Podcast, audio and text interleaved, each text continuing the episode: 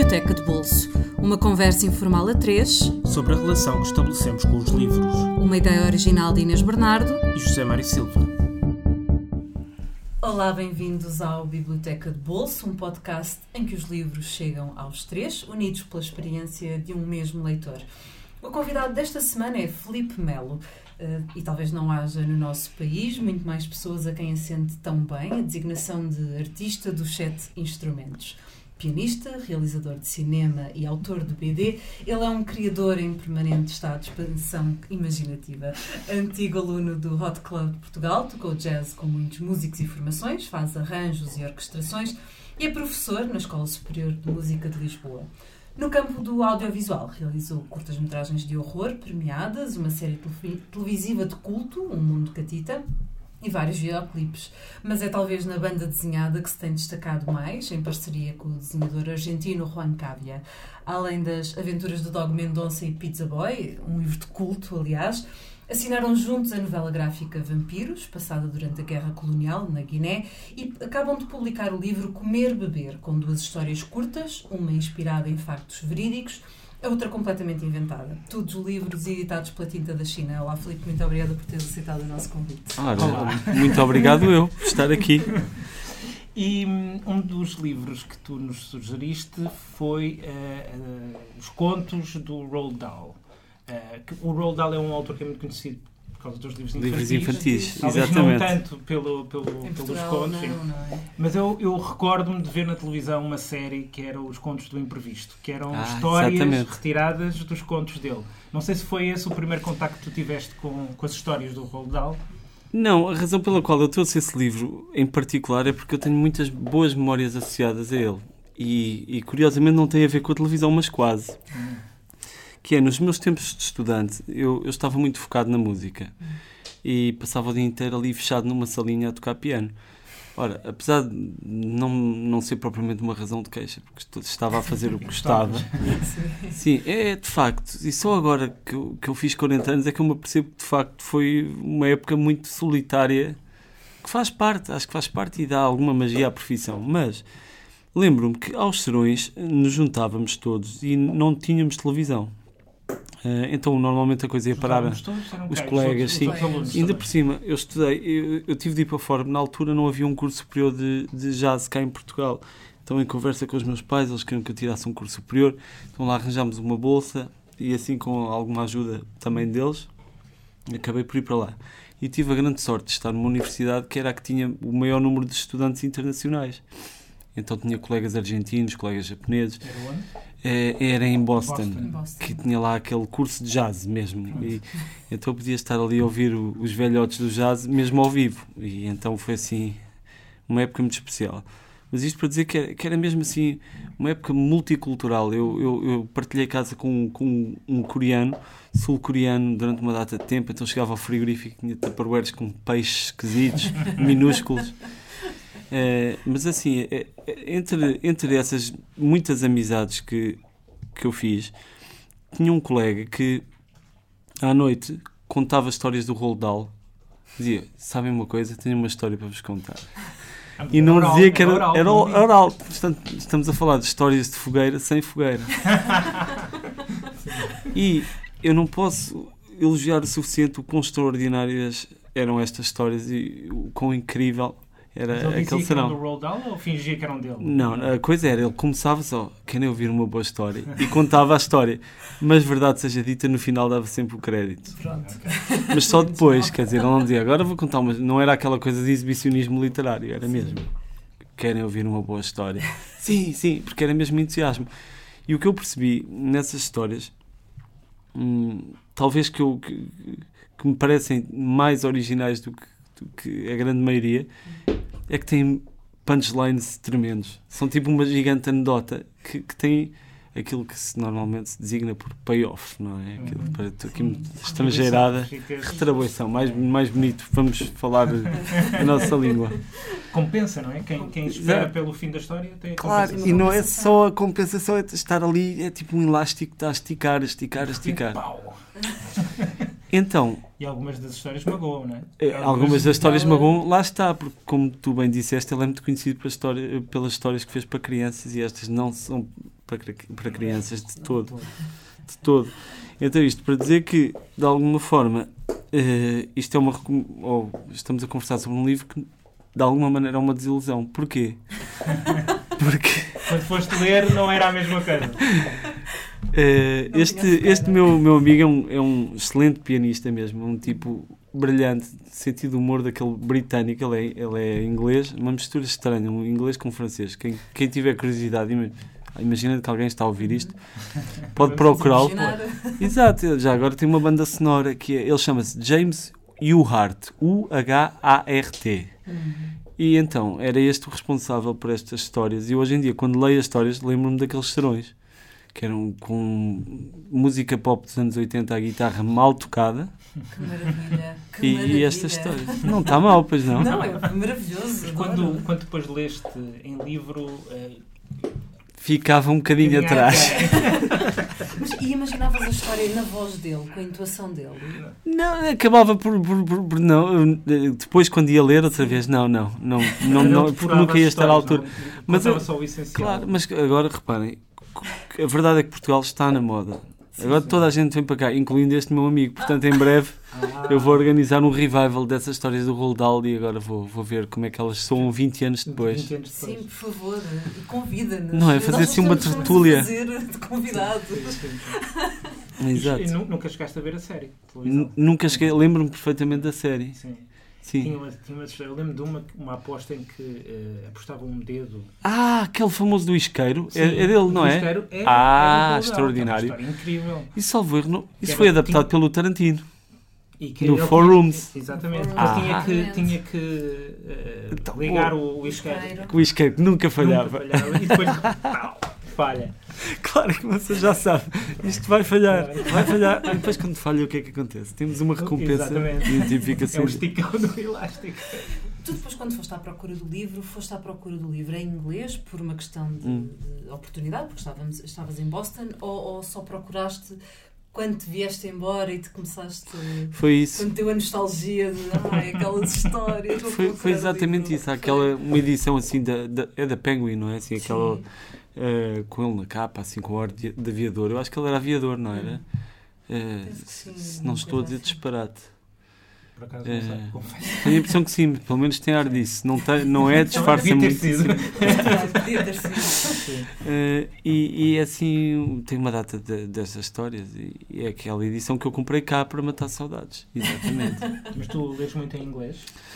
Mantiveste esse hábito ou não? Varia, varia um bocadinho. Normalmente, quando, quando o autor é, é inglês, eu, eu leio em inglês. Hum. De vez em quando. Mas não, não é sempre, porque de vez em quando eu, o meu inglês não é assim espetacular, então quando é mais para me distrair do que por, por alguma obrigação uh, uh, cultural, isto é, quando eu me quero distrair e não ficar mais inteligente, tento ler em português, faz. É assim com os livros e com as legendas dos filmes.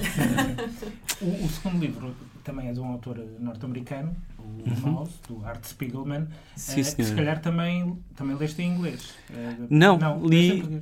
Eu, ok, então. Uh, queres, fala um bocadinho sobre o livro. sim, arranca lá e eu depois desenvolvo. Para que não? Por acaso estava-me a lembrar que a tradução portuguesa gerou alguma polémica. Exatamente. Porque estava supostamente mal traduzido, mal escrito em mau português, sendo que a personagem é o, é o pai, é o pai dele, é o pai exatamente. Do, do, do, narrador, que de certa maneira é o, é o próprio Spiegelman. É, que, como era um imigrante que chegou à, América claro, e só aprende, lá que só aprendeu uh, o inglês já nos Estados Unidos, falava muito mal. Exatamente. E, portanto, ele respeitava os erros de, de, de inglês do, do, do pai. Claro. E, e, na tradução portuguesa tentaram respeitar justamente esses erros. Isso gerou grande controvérsia. Ah, isto está muito mal traduzido e tal. É, foi, eu ofereci esse livro a muita gente já. Houve uma primeira tradução. Essa, essa não, acho que houve uma primeira tradução correta. Ah, ok. Eh, portanto, corrigindo para um português decente. E depois houve uma, uma tradução mais recente, mais recente em sim, que sim. estavam os erros. E então, mas a primeira tradução era tão boa e esta agora é má. Não, se calhar. É, é esta é, eu acho que é melhor, é fiel, claro. É? Mais fiel, fiel ao original. original. E é um, é um livro, de facto, com uma, com uma ideia. Uh, às vezes há livros que nos fascinam também pela ideia forte que tem. E esta ideia de representar os judeus como ratos e os, e os nazis como, como gatos. gatos. Quer dizer, é, é, é tão é uma, simples e ao mesmo tempo. De uma força é. espantosa, não é? Claro que é muito mais do que isso o livro. Tem sim, sim mas só esse princípio já é, um, princípio é uma boa é. ideia atrás de uma boa ideia. Exato.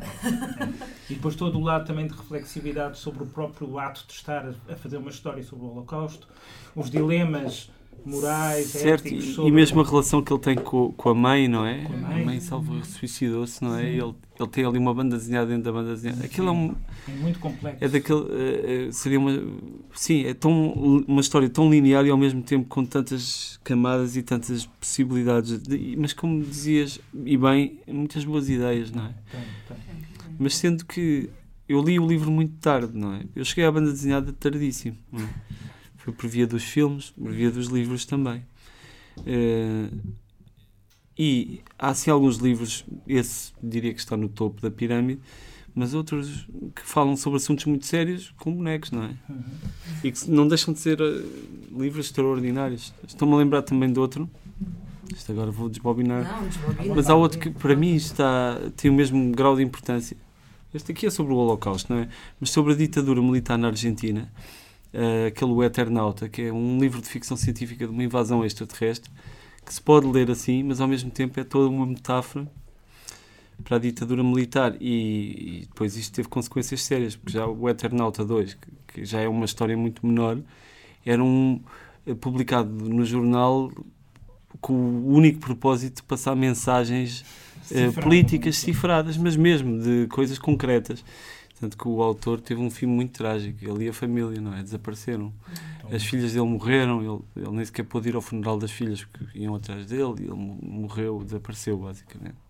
Como muitos milhares de outros, não é? Como, exatamente. É? Assim, uma, uma história muito sinistra. Mas esse livro também, para mim, estando disfarçado de uma invasão extraterrestre, tipo Guerra dos Mundos, é assim também. Isso também mostra que, que a banda desenhada, ao contrário, é olhada um bocadinho de lado por muita gente como sendo quase baixa Menor, cultura, sim. quando há obras-primas obras artísticas. É, e mais, vou continuar, agora puxaste por mim. Que é outro tema que eu só recentemente é comecei a lidar um bocadinho mais com, com essa realidade que era completamente uh, estrangeira para mim, que é a coisa do, do Alzheimer e etc. Uhum. O meu padrinho, foi, eu fui ver assistindo àquela um, um, tipo assim altamente afável que de repente passa por mim na rua e eu digo, vou-lhe dar um abraço e ele, oh viva, como está? E isto foi tipo, ah? Hum.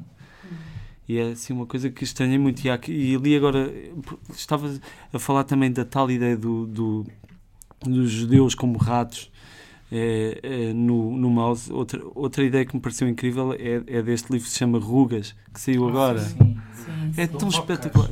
É? Exatamente, Paco. Paco. Paco, Paco, Paco também me pareceu uma ideia incrível que aquilo começa Bem, posso só spoiler a cena inicial? Claro que sim. sim.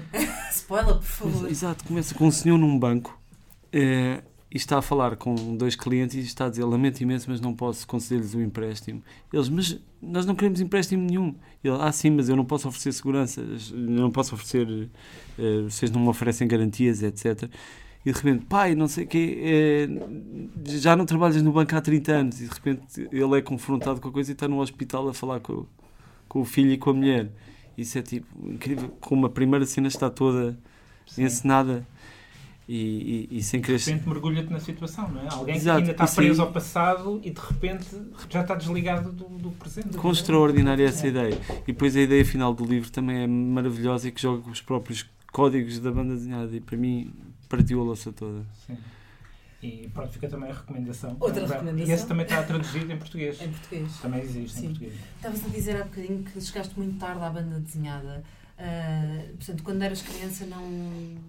Que é não... o Asterix e o Lucky Luke, essas coisas, não é? Sim. Mas não eras grande entusiasta. Não eras Sim. grande entusiasta. Mas, é ok. não. Era, era mais que ficção científica. A história, a história tem, há uma razão de ser, que é hum. Isto parece aquela coisa de casa de ferreiro, não é? Sim. é, a, a, a, vida da minha mãe foi dedicada aos livros sempre, não é? É? Então, se calhar as coisas têm todas a ver umas com as outras, mas quando, quando eu era muito miúdo, a minha mãe dava aulas na secundária de Benfica. E eu cresci em Benfica e, e aquela zona é assim meio estranha, para quem lá cresceu, assim, muita juventude perdida e etc. Mas eu tive, tive a sorte. A minha mãe tomou uma decisão que foi uh, fundar uma editora de livros escolares. E, e, no ano em que eu nasci na minha casa, ela fundou uma editora minúscula chamada Texto Editora. então, uh, aquilo foi crescendo e a minha mãe, como ávida já não é leitora, é já não é minúscula, mas na verdade, quando aquilo rebentou e cresceu mesmo, a minha mãe saiu. Uh, mas a minha mãe sempre gostou imenso de ler e sempre sempre tentou que eu lesse mais do que aquilo que eu leio e eu lá acabei por ler mas não o que ela queria então na verdade. Aquele mecanismo típico de. Ah, é, ah, é isso que queres que eu faça, então vou fazer. Ah, exatamente. Eu tinha de ser rebelde em alguma coisa em Benfica, não é? Se assim, podia ter escolhido uma vida de adição a drogas duras, mas pronto.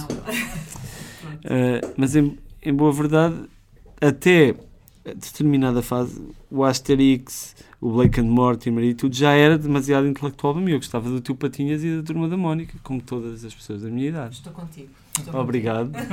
Obrigado. Eu vi a lista dos vossos convidados e era tudo gente altamente inteligente. Não, mas eu estou cá Nunca para, ninguém, para baixar os padrões. Nunca ninguém falou da turma da Mónica. Obrigado. primeiro. Claro. E ainda é. bem, finalmente, Havia... alguém fala da, turma da Sim. Mónica. Eu estava aqui à porta do prédio e estava a pensar: eu tenho duas vias. Ou fingi que sou inteligente e culto, ou então vou ser sincero e vamos ver.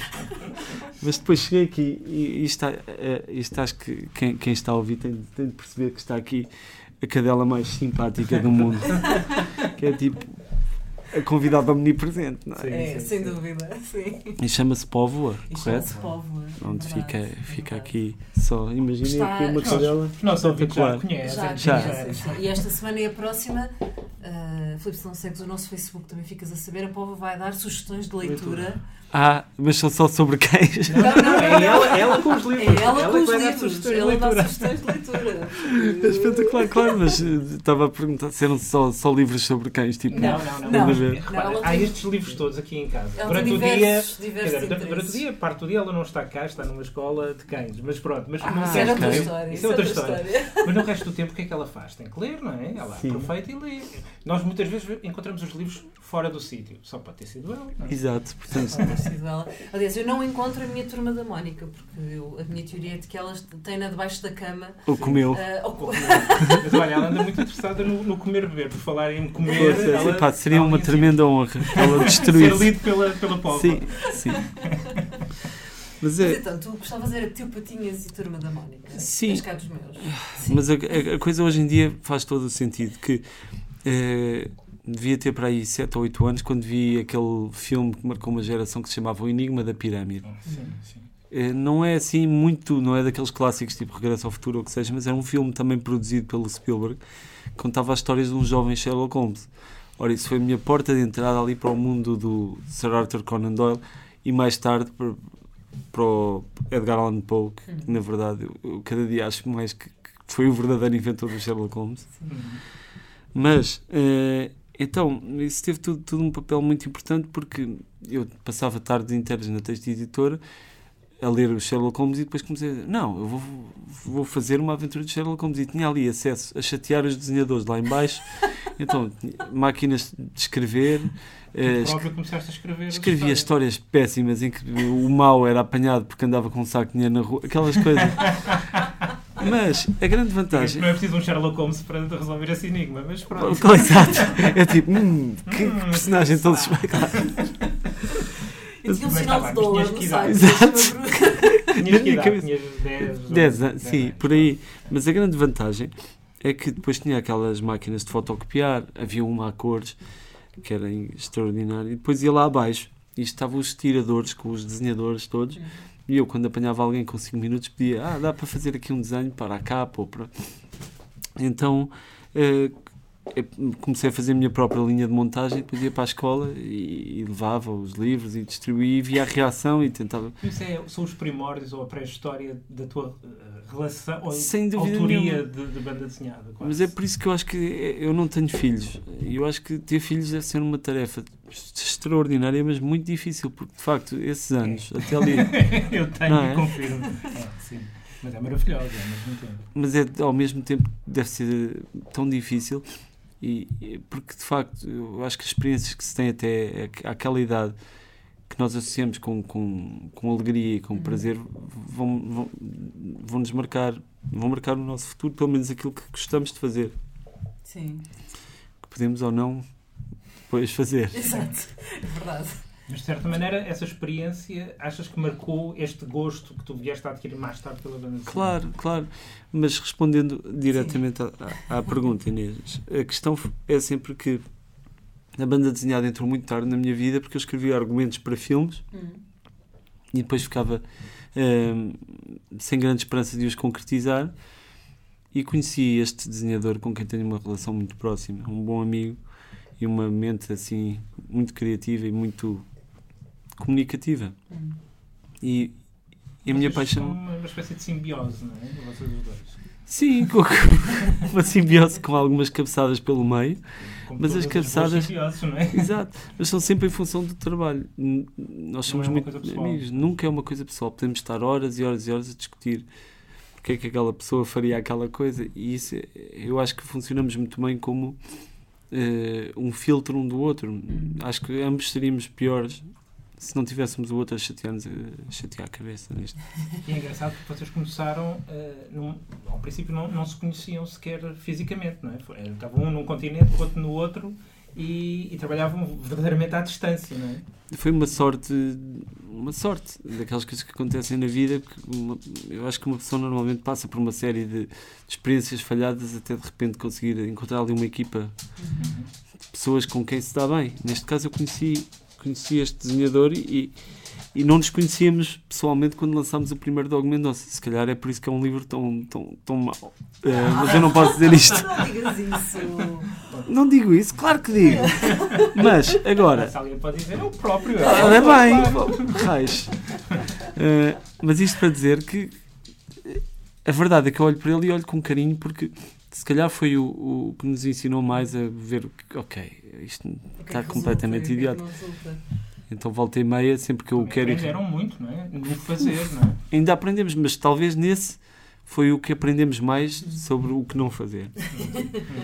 é, quando, quando lês livros de outros autores, como por exemplo o do Spiegelman, do, do uhum. Maus, tu, para além do, do, gozo do leitor, também estás a, a, ao mesmo tempo a, a, pensar, epá, a maneira como ele construiu o diálogo aqui, ou esta cena, ou a forma como, como ele dividiu a prancha, é, epá, isto, esta solução, esta transição no tempo, estás sempre atento também a esses pormenores? Ah, muito, é uma boa pergunta e posso dizer que em todas as áreas que me apaixonam e que eu tenho a também, não é? de cinema, mas são, creio que, que aqui partilhamos muito essa, essa paixão. Eu vejo aqui tantas coisas à minha volta que digo decididamente não. Quer dizer, quando estamos a ver um bom filme, etc., mesmo que a banda sonora seja incrível, normalmente não estamos a pensar, ok, esta banda sonora está extraordinária. Não, não, deixa, não deixamos de pensar, mas talvez no final, enquanto estamos ali metidos, não. E com Quando a banda ela é verdadeiramente boa, tu, tu quase. Ela tu não pensas nisso, não é? Exatamente. Pensar, Uma pessoa entra na zona, não é? Exatamente, é isso. E no sim, caso sim. da BD, estás mergulhado na história, estás a seguir sim. o. Com certeza que sim, sim, claro que sim. O fluxo da história, não é? E talvez eu tenha escolhido falar sobre o mouse, que é o, talvez o, de alguma maneira, o maior clichê do que. Qual é a grande banda desenhada? Sim. Mas de facto, eu posso dizer que, que é o único livro que eu estava de facto a ler de banda desenhada e que fiquei mesmo com aquela coisa de que uma pessoa sente quando está a ver aqueles filmes tipo Era uma vez na América que uma pessoa fica Ai, vou chorar, vou chorar. É raro isso acontecer e é uma pena, mas, mas é raro acontecer com literatura ou com banda desenhada. Mais facilmente sinto isso talvez com música, mas isso é pessoal, não é uma pois, coisa o que é que é melhor claro, ou pior. Claro, é uma coisa e, e, no caso do mouse, eu acho que também a, a, a, sensação que eu tive quando li pela primeira vez foi como se estivesse a ler um romance ao mesmo tempo. Quer dizer, sendo que há ali uma dimensão visual que é, que é importantíssima, uhum. havia uma densidade na história se calhar, eu não costumo encontrar assim tão grande na, noutras obras de BD. E eu acho que é uma obra muito completa. Aliás, ganhou o Pulitzer. Ganhou o Pulitzer. Pulitzer. Acho que foi, não sei foi, um Pulitzer, foi um Pulitzer uh, uh, meio estranho porque eles não sabiam se haviam dar na biografia ou na ficção. Pois, porque aquilo também uma, foi um é meio especial. É verdade, eu vi. Não se sabia o que fazer documentário com quase, meio autobiográfico, relato autobiográfico, uma mistura de coisas. Está ali no cruzamento de vários géneros, não é? Isso também faz a riqueza. Sim, sim, mas lá está, eu descobri esse livro há pá, 4 anos. Hum. É muito... já, já tinhas. É já eras autor de Já eras autor. Já, já. Tem sido assim um longo percurso. Sim. E só agora, por exemplo, é que comecei a, a, seguir com mais atenção também os meus colegas, não é? Uhum. Porque nos conhecemos e vamos nos cruzando, só que eles já fizeram muitas coisas para trás, então agora é todo um. Então, e o terceiro livro, que é o, o Homem Duplicado, do, do Saramago. Ah, Qual é a história, a tua história com esse, com esse romance? Ok, a minha história com esse romance tem a ver com possivelmente com o que eu acho que é uma extraordinária adaptação cinematográfica. Do Denis Villeneuve, não é? Exatamente. Então foi ao contrário. Viste primeiro filme? Sim, ao contrário dos outros Saramagos todos, que li primeiro o livro. Sim. Neste aqui vi primeiro o filme. E, na verdade, está exatamente aquilo que deve ser, que é uma reinterpretação e não uma recriação, acho eu. Sim. E, e, e pareceu-me incrível como é que aquilo é, é, um, é assim o mais próximo que nós temos assim de uma história hitchcockiana. Uhum. E eu, eu, eu, falei nesse livro porque foi muito importante, especialmente quando estávamos a, a, a no processo de trabalho dos vampiros. Uhum. Que começou por ser uma história muito, muito uh, estruturada e linear, não é? Mas depois uh, houve alguns filmes. Exato, eu lembro que as, as influências iniciais, porque nós pensámos em fazer uma coisa de guerra, então eu estava a ver uma série de filmes de guerra, daqueles que apresentam dilemas de guerra e confrontos pessoais na guerra, aqueles tipo. Dentro do batalhão. Claro, há tantos, não é? De... O comandante maluco que, que obriga os soldados a missões impossíveis e coisas dessas. Todas essas coisas misturadas com o clássico terror, criaturas, etc. Mas depois começámos, à medida que ouvíamos as pessoas falar, os combatentes falarem sobre a guerra, estamos a pensar, não, não, isto aqui estamos a meter levianamente num tema que merece muito mais atenção. E na altura, eu lembro de ter visto esse filme e de ter ficado fascinado, e depois peguei no livro e é exatamente igual. A questão de deixar espaço ao leitor para chegar às suas próprias conclusões. Há vários caminhos possíveis e todos eles têm uma conclusão satisfatória. Não é daqueles que, por exemplo, falando isto de referências tipo pá, pá, mas o final do Lost é, é, oferece várias possibilidades ao espectador mas nenhuma delas. É satisfatória. É exatamente o contrário né? anos e eu não vi eu confesso que não vi não, não vi, não vi o claro então mas pensa isso é ótimo que não ficaste a fazer aquela direta que muitos otários ficaram para tentar perceber porque é que havia uma estátua com três dedos ali. E não só isso anos que, que investiste ali a ver a série sim, sim. para de repente não ser satisfatório. Obrigado obrigado. Não é? Porquê é que não fizeram isso? Eu livrei-me, vês? Claro. Exatamente. Estava a ler o Saramago. Exatamente a ler o Saramago. Estás, então, levas uns anos de avanço em relação aos demais. Mas a verdade é essa, deixar algum espaço para as pessoas chegarem às suas próprias conclusões. E pensei que, a dada altura, que seria uma, uma ideia do realizador, mas não, já lá está no livro original. É, é, eu não quero estragar, mas é... Sim a questão de não se saber até que ponto é que aquilo é um, uma segunda pessoa ou, ou, que é um oh. ciclo que se vai repetindo, que isso por acaso não está tanto no filme, a questão de de repente ser um ciclo contínuo de, de identidades, não é? Desdobramentos de identidades. Não, é? não se percebe se é uma coisa sobrenatural, se é uma coisa mental. Sim, isso no filme está, a questão de poder ser um distúrbio mental. Não é? E, mas é uma coisa que também te fascina, esse, esse limiar entre o que é a realidade, o que é o qualquer coisa fora da realidade e, o, e, a, e, a, forma como às vezes qualquer coisa que parece que está fora da realidade ou que está mesmo e que de repente interfere na vida cotidiana. Uh, eu vou dizer uma coisa que na verdade não devia dizer, mas vou dizer que é, é eu, obviamente me chega às mãos as coisas que, que tu tens escrito sobre os livros e é de facto uma sensação tremenda perceber que alguém viu exatamente o que queríamos fazer. Tanto que Uh, fico, ficarei sempre grato, mesmo no dia em que nos cascas a sério, porque sei que percebeste o que queríamos fazer e onde é que falhámos. Digo com toda a honestidade e não o digo com, com, com simpatia, porque isso era o que eu gostava de fazer, era contar histórias que de repente. Hum, eu gosto muito dessa mistura da realidade com. andar ali no limiar. As grandes histórias que eu gosto normalmente têm algo disso, pelo menos. Mas uh... vocês fazem bem em explorar essa via, porque não é muito explorada na ficção portuguesa, em geral. Não, não falo só da banda desenhada, nem só do cinema, da literatura também. Esse jogo que, por exemplo, os argentinos estávamos a falar, e o Juan Cavia é argentino, faz isso, o Cortázar faz isso de forma Sim. maravilhosa, não é? Mesmo o Bioy Casares. Há uma tradição dos, dos autores ali do Rio de La Plata que, que tão, adoram essa a intrusão do estranho, da estranheza no cotidiano. Sem dúvida e nenhuma. na literatura portuguesa há muito pouco. E, por acaso o Saramago, o Saramago nesse romance, de facto, romance faz... explora muito bem isso. Sim, sim. sim. E, e, até, até, e, até... do duplo também, que é um, sim, do duplo. É um clássico. não é? Um dos grandes temas românticos. O, haver alguém que é exatamente igual a ti no mundo. Que é uma coisa assustadora. Freaky. Não é? Não é? E se de repente um dia encontra alguém que sou eu, mas que não sou eu ao mesmo tempo e será que é uma, uma imagem de é espelho? Quem é que é a cópia de quem? Pois, quem é a cópia de quem? Quem é que sonha com quem? Como nos, nos contos do Borges. ah, pequenina. Uh, a cadela povo está aqui a fazer. A tomar uma, conta de, tomar, das ocorrências. Das ocorrências, para nos lembrar que infelizmente chegamos ao fim da então, nossa conversa. Não é possível! Já! Já, é. É, portanto, neste momento a povo está aqui ao pé do microfone, a lamber uma barba. Ah, orelha! Isto é a experiência mais, mais uh, ah, agradável que eu tenho tido nos últimos anos. Sempre a conquistar corações. Sempre a conquistar corações. Para quem nos está a ouvir e quer procurar estes livros, Collected Short Stories do Roald Dahl, está escutado em inglês também. Uh, há vários volumes uh, com os contos do autor à venda, portanto podem procurar.